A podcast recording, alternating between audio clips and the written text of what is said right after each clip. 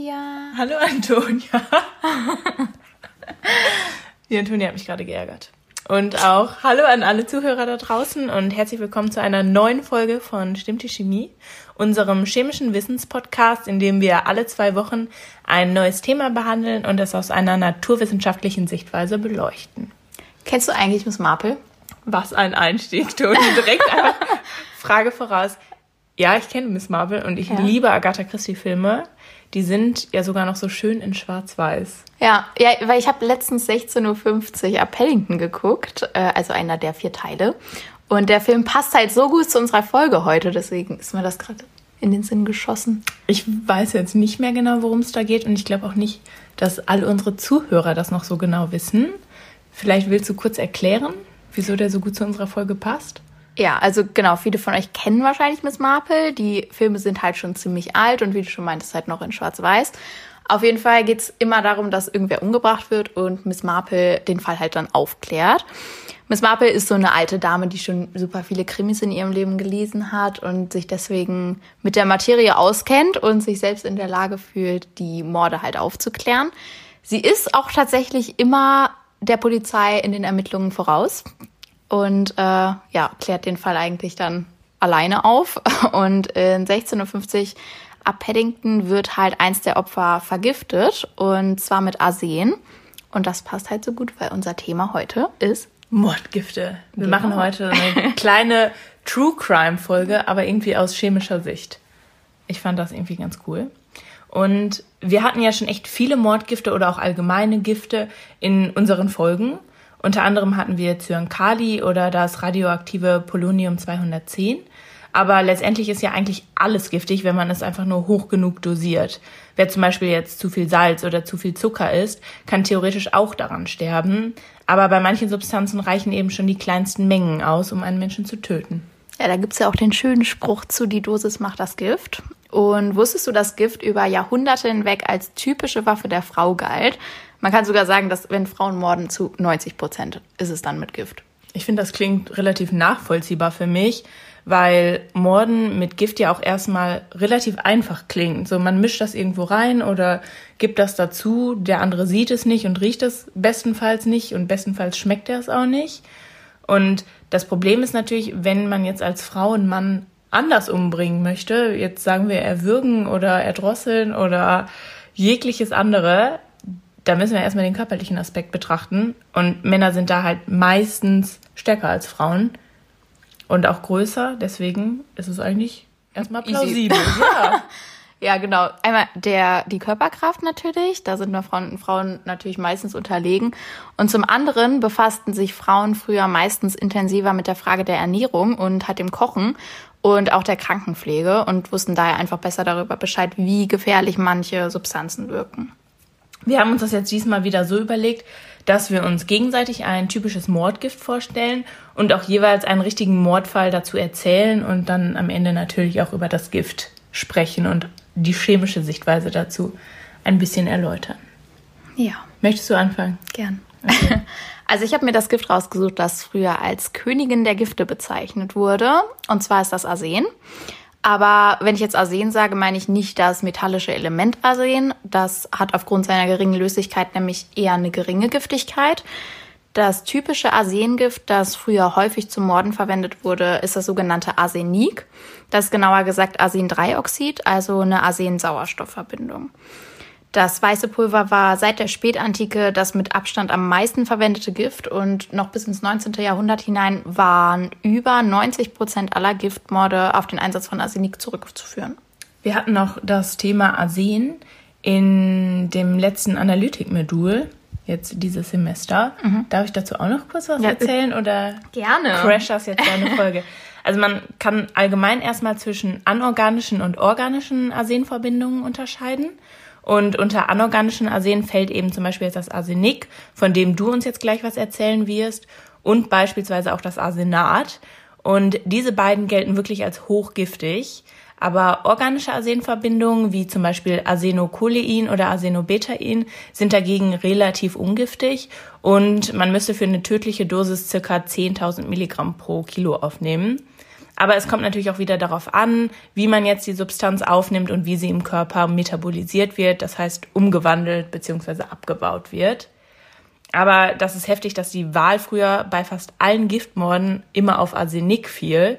Warum war das denn überhaupt so? Ähm, ja, aus der Sicht des Täters hatte Arsenik tatsächlich mehrere Vorteile. Einmal war es halt wasserlöslich, dann geruchlos und geschmacklos und man brauchte auch nur eine sehr geringe Menge, um jemanden halt zu vergiften. Das bedeutet, es war generell ziemlich leicht zu handhaben, sodass das Opfer auch nichts im Vorhinein ahnte. Man konnte also easy einfach das Essen oder den Wein vergiften, ohne dass man halt irgendwas vom Ersehen schmeckt oder riecht. Okay, das klingt super easy für den Täter. Ähm, wenn wir aber jetzt hier von kleinen Mengen sprechen, wie viel braucht es denn, um tödlich zu wirken? Ja, schon eine Dosis von insgesamt 60 bis 170 Milligramm Arsenik ist je nach Alter und Konstitution bzw. Körpergewicht des Opfers tödlich. Ein weiterer Vorteil war außerdem, dass das Opfer nach Verabreichung des Arsens nicht direkt tot vom Stuhl kippte, sondern halt längere Zeit dahin siechte, mit ziemlich unspezifischen Symptomen auch, die nicht direkt auf eine Vergiftung hindeuteten. Eine akute Arsenvergiftung führt zu Krämpfen, Übelkeit, Erbrechen, inneren Blutungen bis hin zum tödlichen Nieren- und Herz-Kreislauf-Versagen, das erst halt nach einigen Stunden oder sogar erst nach Tagen eintritt. Außerdem war Arsen früher auch ziemlich leicht zu beschaffen. Okay, das klingt ja super hinterlistig, weil du gibst das der Person und es ist so unberechenbar. Man weiß gar nicht, okay, wann kippt die jetzt um? Ja. Das, ist das heute noch? Ist das morgen? Aber du ja. weißt, okay, in den nächsten Tagen ist sie einfach weg. Ja, aber genau, sonst wäre es auch so auffällig, ne? Wenn du dem das gibst, das, das Essen ist vergiftet und er isst, nimmt so einen Happen und, und kippt direkt um, das wäre halt voll auffällig, ne? Ja. Aber wie kam man denn da früher so leicht dran? Ja, bis Mitte des 19. Jahrhunderts war Arsenik für jedermann leicht zugänglich, da es in Apotheken als Mäuse- und Rattengift rezeptfrei verkauft wurde. Tatsächlich war Arsen in der damaligen Medizin aber auch als Medikament und Stärkungsmittel erhältlich. Man kam also wirklich legal und ohne Verdacht zu erregen an das Zeug. Ja gut, aber das kann ja heute auf keinen Fall mehr so passieren. Nee, genau. Also heutzutage kriegt man das natürlich nicht einfach so rezeptfrei in der Apotheke. Aber ja, ich denke mal, wegen dieser ganzen Vorteile hat auch die Mörderin in dem Mordfall, den ich rausgesucht habe, sich für Arsenik entschieden. Und zwar geht es um die berühmteste deutsche Serienmörderin ihrer Zeit, Gesche Gottfried. Gesche Gottfried wurde zusammen mit ihrem Zwillingsbruder 1785 in Bremen geboren und wuchs in einem bescheidenen Elternhaus in eher ärmlichen Verhältnissen auf. Ihr Vater war ein einfacher Schneider und ihre Mutter Wollnäherin. Bereits als Gesche zwölf Jahre alt war, musste sie im elterlichen Handwerksbetrieb als Wollnäherin mitarbeiten und mit 21 wurde sie dann auch schon mit ihrem ersten Ehemann vermählt. Ihre Verhältnisse besserten sich dadurch, denn er gehörte zur wohlhabenden Oberschicht, doch glücklich war sie nicht. Ihr Mann trank, vergnügte sich mit Prostituierten und spielte. Trotzdem gingen aus der Ehe fünf Kinder hervor, wovon jedoch zwei kurz nach der Geburt starben. Nach siebenjähriger Ehe traf es Gesches Ehemann dann als erstes. Sie vergiftete ihn mit Butter, vermischten Arsenik, sogenannte Mäusebutter, indem sie ihm diese ins Essen mischte. Und diese Mäusebutter hatte Gesche von ihrer Mutter bekommen, um halt eine angebliche Mäuseplage zu bekämpfen. Auch einer der Vorteile des Arsens. Früher war man noch nicht in der Lage, es nachzuweisen, weshalb der Mord tatsächlich unentdeckt blieb. Durch den Tod ihres Mannes kann Gesche nun mit ihrem Geliebten zusammen sein, zu dem sie auch schon während ihrer Ehe mit, äh, von ihrem, mit ihrem ersten Ehemann schon engen Kontakt hatte. Zwei Jahre später starben dann innerhalb von fünf Monaten plötzlich ihre beiden Eltern und ihre drei Kinder.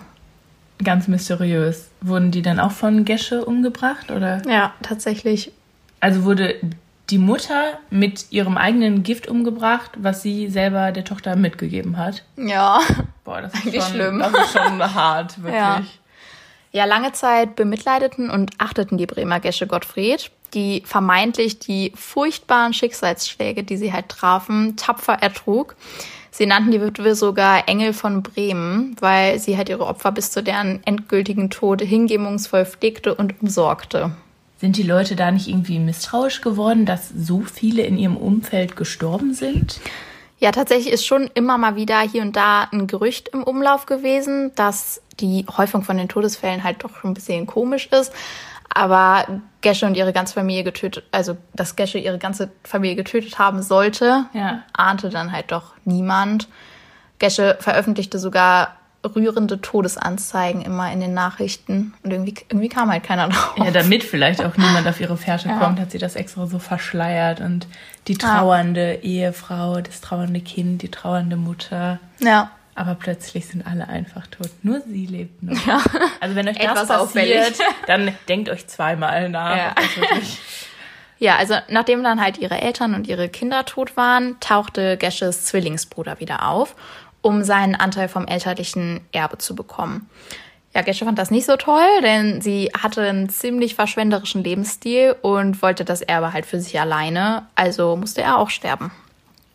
Und äh, ja, Gesche war halt nun mit ihrem Geliebten zusammen und wollte ihn auch heiraten, doch er ließ sich da nicht so richtig von überzeugen. Ihm war es wahrscheinlich etwas unheimlich angesichts der zahlreichen Todesfälle in Gesches direkten familiären Umfeld. Deshalb erhielt er halt jetzt erstmal mehrere Male Gift, kleinere Dosen, Damit er einfach nur krank wird. damit er krank wird, genau. Und dann die tödliche Dosis im Endeffekt im Sommer 1817.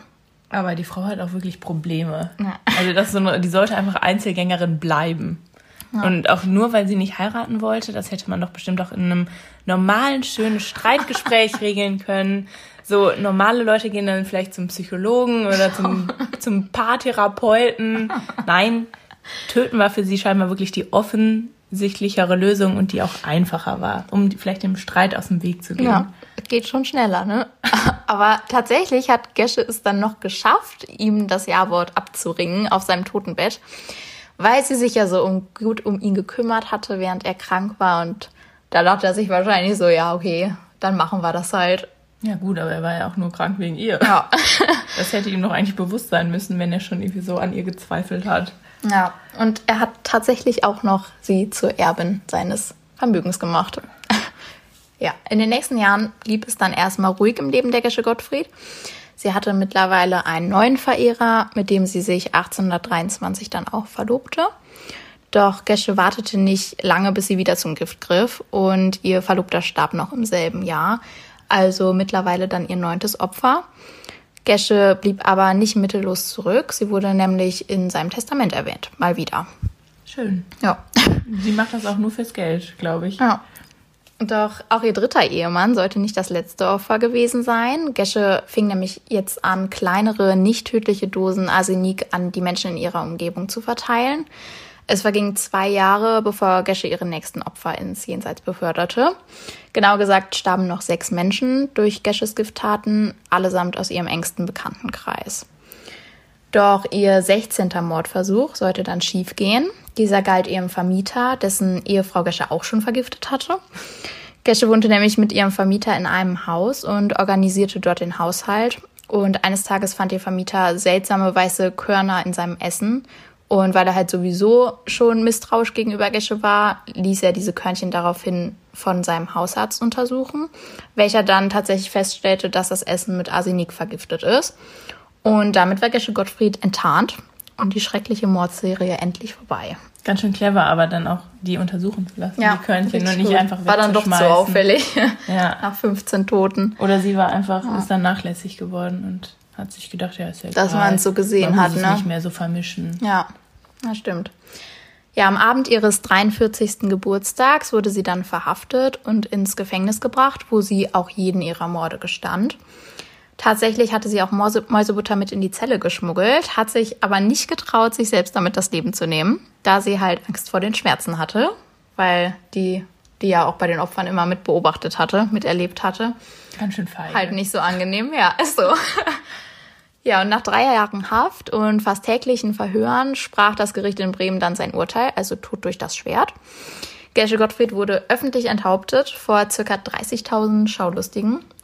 Dies war die letzte öffentliche Hinrichtung in Bremen und noch heute ist tatsächlich am damaligen Hinrichtungsort ein sogenannter Spuckstein zu finden. Das ist ein Stein im Boden, wo die Menschen halt drauf, draufspucken können, wenn sie dran vorbeigehen, zum Zeichen ihrer Abscheu.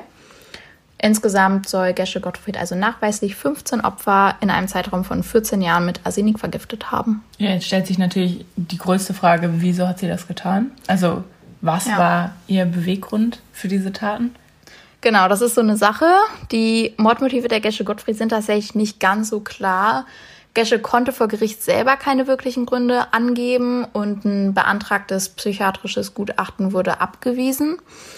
Heutzutage vermuten Geisteswissenschaftler und Polizeipsychologen, dass äh, Gesche Gottfrieds erster Ehemann und ihr erstes Opfer sterben musste, damit sie halt aus der unglücklichen Ehe flüchten konnte und auch damit er sich der anbahnenden Affäre halt nicht im Weg steht mit ihrem Geliebten. Ja. Das Ganze hat Gesche aber wahrscheinlich nicht so richtig gut durchdacht, denn nach dem Tod ihres Mannes war sie halt praktisch mittellos, weil das Erbe nur relativ klein ausfiel. Äh, zudem musste sie sich halt alleine um ihre Kinder und ihre schwachen Eltern kümmern. Diese Aufgabe wuchs ihr dann wahrscheinlich über den Kopf, sowohl finanziell als auch vom Aufwand her. Und aus diesem Grund wird sie wahrscheinlich Kinder und Eltern getötet haben. Hätte es da nicht vielleicht gereicht, einfach nur die Eltern zu töten? Warum, warum muss man auch noch alle Kinder töten? Ja, ja. Also seine eigenen Kinder zu töten ist ja das Schlimmste, was man ja. machen kann, oder? Ja, sie hatte halt echt so einen verschwenderischen Lebensstil. Ich glaube, die wollte dann, war dann einfach egoistisch, denke ich mal. Aber ja. das, das, sind fünf Menschen mal eben so ja, auf einen Schlag. Heftig. Ja. ja. Ihren zweiten Ehemann und ihren Verlobten dann auch brachte sie mit hoher Wahrscheinlichkeit aus Geldnot halt um, wieder mal, da sie die tödliche Dosis Gift nach vielen kleineren erst verabreichte und in beiden Fällen erst, als die Männer sie dann halt auch im Testament bedacht haben. Bei den späteren Morden hatte Gesche Gottfried nach eigener Aussage einen Drang zum Töten verspürt. Also die Anklage interpretierte das damals als ein Bedürfnis, die Kontrolle über das Leben ihrer Opfer zu haben. Krass. Das ist auch, ja, das ist einfach, ja, ja das Mordlust. Ist, das ist echt das ist Mordlust, ja. ja. Also erst war es dann die Habgier nach dem Geld, also du meintest ja auch, sie hatte einen verschwenderischen Lebensstil und sie wollte sich wahrscheinlich dann immer mehr leisten und man gibt sich ja dann nicht mehr mit dem zufrieden, was mal letztes Jahr war, sondern man braucht ja mhm. immer mehr. Und bei den späteren Opfern kann man ja eigentlich schon von Mordlust sprechen. Genau, also, oder? Du meintest, genau. Aber schon heftig einfach, dass sie so viele Jahre dann wirklich damit durchgekommen ist. Ja, naja, das stimmt. Also wahrscheinlich einfach echt, weil Arsenik war halt echt ein gutes Wort, muss man halt einfach mal so sagen. Man schmeckt es nicht, man, man riecht es nicht, man konnte es halt äh, im Nachhinein nach dem Tod nicht nachweisen. In deswegen, der Zeit. In der Zeit, genau, deswegen war es halt auch wirklich jahrhundertelang das Mordgift erster Wahl. Okay. Das ändert sich jetzt aber 1836, also wirklich nur fünf Jahre nach der Hinrichtung von Gesche Gottfried. Da entwickelte nämlich ein britischer Chemiker eine Methode, mit der sich Arsen schon ab winzigen Mengen im Körper eines Toten zweifelsfrei nachweisen lässt. Das ist eine super bekannte Methode und war auch Bestandteil unseres Chemie-Einführungspraktikums. Weißt du, welche Methode ich meine? Die Marsche Probe. Yes. genau. Aber ich wusste gar nicht, dass sie auch in so kleinen Mengen im Körper sogar noch ja. bei Toten nachgewiesen ja. werden kann. Genau, wir haben es natürlich nicht an nee. Toten gemacht. wir haben es auch nicht in kleinen Mengen. Nicht in kleinen Mengen, also das kann man auch nicht sagen. Noch. Genau, aber ja, finde ich ganz lustig, dass das jetzt immer noch Bestandteil vom Praktikum ist. Also, ja, es ist halt super, ja. also scheinbar super bekannt und super es war auch im Praktikum wichtige Methode einfach. Ja, das war ja, genau. Grundwissen. Ja. Ja, die Labormethoden, um einen tödlichen Stoff zu finden und zu analysieren, sind mit der Zeit halt immer vielfältiger und ausgeklügelter geworden. Und mit der Verbesserung der Nachweismöglichkeiten verloren die klassischen Mordgifte wie Arsen dann halt zunehmend an Bedeutung und andere Mittel rückten dann in den Vordergrund. Und das nehme ich jetzt als Überleitung zu meinem Mordgift. Perfekt. Ich bin gespannt. Bei mir dreht sich jetzt alles um eine deutsche Serienmörderin namens Christa Lehmann, die den ersten dokumentierten Mord mit E605 verübt hat und am Ende durch eine einfache Schokopraline entlarvt wurde. Traurig. Ja, ja ich glaube, ich habe schon mal von gehört, aber glaube ich. Ja. Wer kann zu einer Schokopraline schon Nein sagen? Ja, ja also ähm, Christa Lehmann wurde 1922 in Worms, das ist in Rheinland-Pfalz, geboren und hatte wirklich keine behütete Kindheit. Ihre Mutter lebte in einer Heilanstalt und als Christa einst ihre Mutter besuchte, rastete der Vater aus und schlug sie. Boah, schlimm. Sowas wünscht man keinem Kind. Definitiv nicht. Aber ich glaube, das ist tatsächlich bei vielen Menschen, die zum Mörder oder zur Mörderin werden, so, dass auch eine schlimme Kindheit meistens in der Vergangenheit liegt, beziehungsweise der Grund ist für halt psychische Schäden, die dann davon getragen werden. Aber natürlich soll das jetzt nicht die Schwere der Tat runterspielen oder relativieren oder so. Aber ich glaube, es ist halt einfach häufig so. Also statistisch gesehen ja. ist es, glaube ich, so. Das ist auf jeden Fall ein Auslöser. Ich glaube, noch ein weiterer Auslöser ist irgendwie ähm, eine Schädelprellung. Also, dass, dass das Kind auf den Kopf gefallen ist oder mit dem Kopf. Wirklich. Also, das ist kein Witz jetzt. Ja, okay. Okay, ich mach weiter. Ja. 1944 heiratete Christa Lehmann dann ihren Ehemann Karl Franz Lehmann, der alles andere war als treu. Schon in der Hochzeitsnacht stieg dieser mit einer Kellnerin ins Bett und Christa musste bei ihrer Schwester schlafen. Aber auch im weiteren Verlauf der Ehe war er oft bei anderen Frauen und wenn er dann mal zu Hause war, dann war er eigentlich nur betrunken. Und 1952 machte sich dann Christa die Trinkerei und die Magenprobleme zunutze ihres Mannes und der Arzt konnte eigentlich nur noch den Tod feststellen durch eben den Durchbruch eines Magengeschwürs. Und alle dachten natürlich, da er Trinker war, ja. das kommt vom Alkohol. Boah, das hat die aber schon ganz schön lange ausgehalten, ne? Ja, knapp acht Jahre mit dem. Aber wie heftig, wenn die einfach schon in der Hochzeitsnacht eigentlich schon abgeschoben wurde. Da hätte ich direkt die Hochzeit annulliert. Boah, ja. So, aber es gab jetzt auch noch ein weiteres Problem, denn Christa lebte im Haus ihres Schwiegervaters. Und der fand ihren neuen Lebensstil gar nicht witzig. Sie ging viel aus und brachte eben neue Liebhaber mit nach Hause. Und nach einem heftigen Streit fiel der Schwiegervater circa ein Jahr nach dem Tod ihres Ehemanns tot vom Fahrrad. Der Arzt stellte den Tod durch Herzversagen fest. Was ein Zufall. Ja. Du musst uns aufklären. Wie hat sie das gemacht? Die hat bestimmt ihre Finger im Spiel gehabt. Da liegst du ganz schön richtig. Sonst wäre es ja auch keine Serie mehr. Ja. Und zwar war nämlich der Schwiegervater von Christa Lehmann Gärtner und hatte das Pflanzenschutzmittel E605 im Haus und warnte Christa sogar, dass sie die Kinder bloß nicht das Zeug in die Hände bekommen sollen, denn das würden sie nicht überleben. Ihr Mann mischte Christa jetzt das Pflanzenschutzmittel in die Frühstücksmilch, also auch relativ einfach, und ihrem Schwiegervater in den Joghurt. Aber das wusste bis dahin noch niemand und das Morden hatte bis dato auch kein Ende. Oh Gott. Okay. Und dann ging es weiter. Christian Lehmann hatte nämlich eine Freundin namens Annie, die ebenfalls Witwe war und mit der sie gerne abends rausging, um ein paar Männer abzuschleppen. Hm. Und das ist ja theoretisch nicht verwerflich. Ne? Aber der Mutter von Annie gefiel diese Freundschaft überhaupt nicht, denn die war relativ konservativ und wollte eben nicht, dass ihre Tochter mit der Christa abhängt und rausgeht und feiert. Schlechter Einfluss. Ganz schlechter Einfluss. 1954 war Christa dann bei Annie zu Besuch zu Hause und brachte jedem eine Schokopraline mit, also auch dem Bruder und ja, insgesamt waren fünf Schokopralinen dann im Umlauf. Die Mutter jedoch hatte dann keine Lust auf ihre Praline und legte sie dann in den Kühlschrank, wo Annie sie am nächsten Morgen fand und genussvoll hineinbiss, weil Schokopraline schmeckt Schokopraline ist Schokopraline. Und die vom Vortag, die die sie bekommen hat, die hat auch geschmeckt und die ja. hat sie auch, war ja alles super damit. Aber als sie hineinbiss, spuckte sie die Praline direkt wieder aus und der Hund verschlang dann den Rest, weil Hunde essen alles, was auf dem Boden liegt. Hat sie es überlebt? Nee, leider nicht. Anni und der Hund sind beide innerhalb kürzester Zeit auch gestorben. Und jetzt kommen wir mal zu dem Übeltäter, der dahinter steckt. E605, auch Paration, ist ein Mittel gegen Insekten, Zecken und Mäuse und wird auch als das Schwiegermuttergift bezeichnet, da es eben für viele Morde und Suizide verwendet wurde. Es ist eine braune Flüssigkeit mit knoblauchartigem Geruch und die chemische Struktur und Wirkung ähnelt der von chemischen Waffen wie Serin oder Tabun. Boah. Das sagt ja schon einiges, oder? Ja, also, das kann ja nur ein schlimmes Zeug sein. Erstaunlich, dass man das als Pflanzenschutzmittel kaufen konnte. Aber ist das immer noch im Einsatz? Nee, genau, das ist ja. es eben nicht mehr. 1949 wurde festgestellt, dass selbst die Menge, die man einatmet, wenn man jetzt Pflanzen damit einstäubt, allein ausreicht, um schwerste Gesundheitsschäden zu verursachen. Und darauf wurde dann auch auf der Gebrauchsanweisung allein hingewiesen. Ne? okay, wie viele Leute lesen die? Genau. Ja, und halten sich dann dran. Ja, ja, genau. Also wirklich. Ja. Und erst seit 2002 ist E605 auch verboten und darf weder verkauft noch weiterverwendet werden. Und 2015 erst wurde das Paration an Ratten und Mäusen getestet und sogar in die Kategorie 2b eingestuft. Das bedeutet sogar möglicherweise krebserzeugend für den Menschen. Okay, krass. Ich finde aber 2002, also seit 2002 verboten, finde ich jetzt noch nicht so lang. Also da haben wir auf jeden Fall schon gelebt. Ja. Und unsere Eltern waren schon auf jeden Fall, hätten davon noch Gebrauch nehmen können. Hätten es kaufen können, ja. Hätten es mal aufbewahren können, falls uns jemand über den Weg läuft. Okay, kommen wir jetzt noch mal kurz zu meinem Fall zurück, denn es stellt sich ja jetzt noch die Frage, was ist mit Christa Lehmann passiert und wie ging es weiter. Christa gestand den Mord an Annie, beteuerte aber, dass es sich um einen Unfall handelte, denn sie wollte ja eigentlich die Mutter ihrer Freundin erwischen. Ja, gut. Traurig, ne?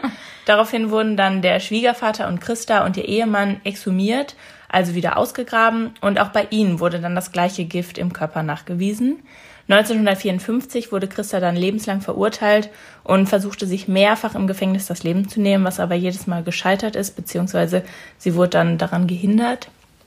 Und nach 23 Jahren durfte sie dann aus dem Gefängnis, sie wurde entlassen und lebte dann seitdem mit geändertem Namen weiter. Boah, aber im Endeffekt hatte die Mutter schon recht mit dem schlechten Einfluss, würde ich sagen. ja, vor allem die Mutter hat ja dann weitergelebt und ihre Tochter war ja dann tot.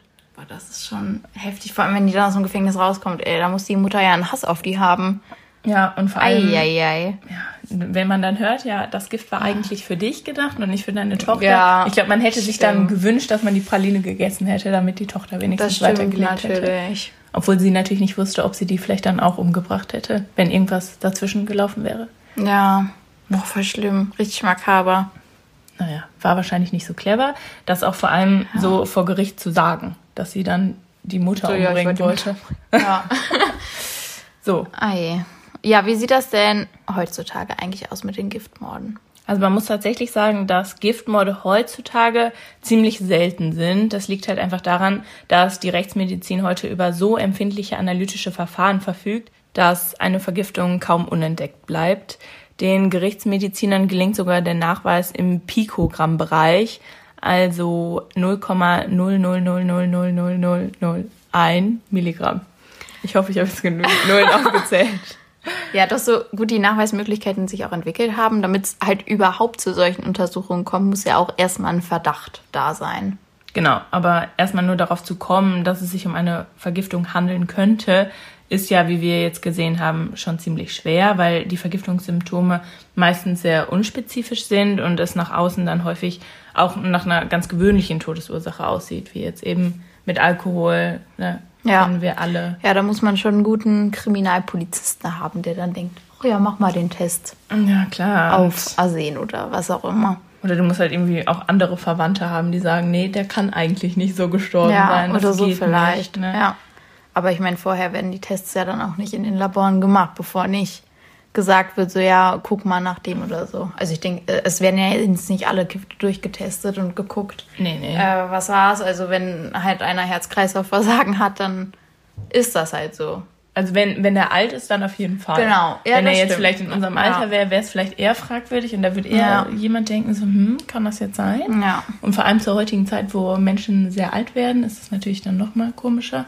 Ja. Aber früher, wo eh viele Jünger auch gestorben sind und mehr Krankheiten vielleicht auch im Umlauf waren und das Gesundheitssystem nicht so gut war, da war das wahrscheinlich auch üblich. Ja, stimmt. Ich habe auch gelesen, die Symptome waren auch alle ziemlich ähnlich zu Cholera. Also jetzt von der Arsenvergiftung.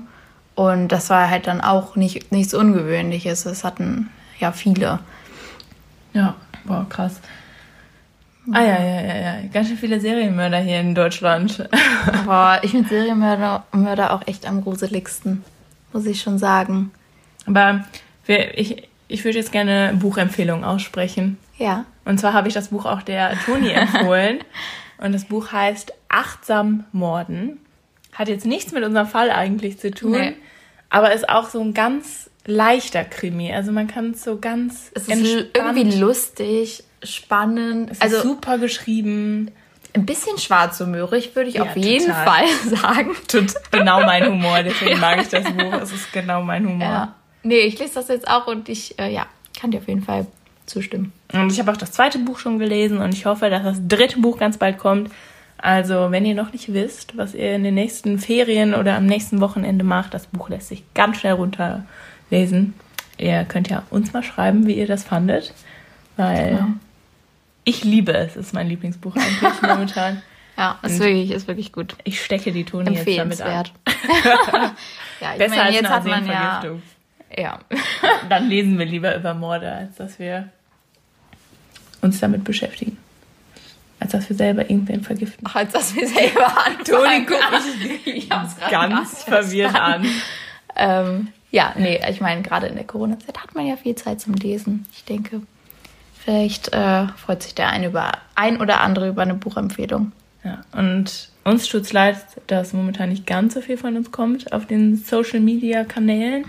Aber wir sind halt halt, auch nicht im einfach Labor. Ich glaube, unser Alltag sieht genauso aus wie eurer. Ja, Also das stimmt. wir gucken uns mal so eine Vorlesung am Tag an und quatschen so darüber, was sonst so passiert. Aber da es auch nicht viel ist, können wir euch nicht viel erzählen, weil Labor ja. haben wir nicht. Aber hoffen wir mal im Februar. Vielleicht wieder. im Februar. Und dann kommt ja. wieder was daher. Genau. Also, bis dann. Bis dann. Tschüss. Tschüss.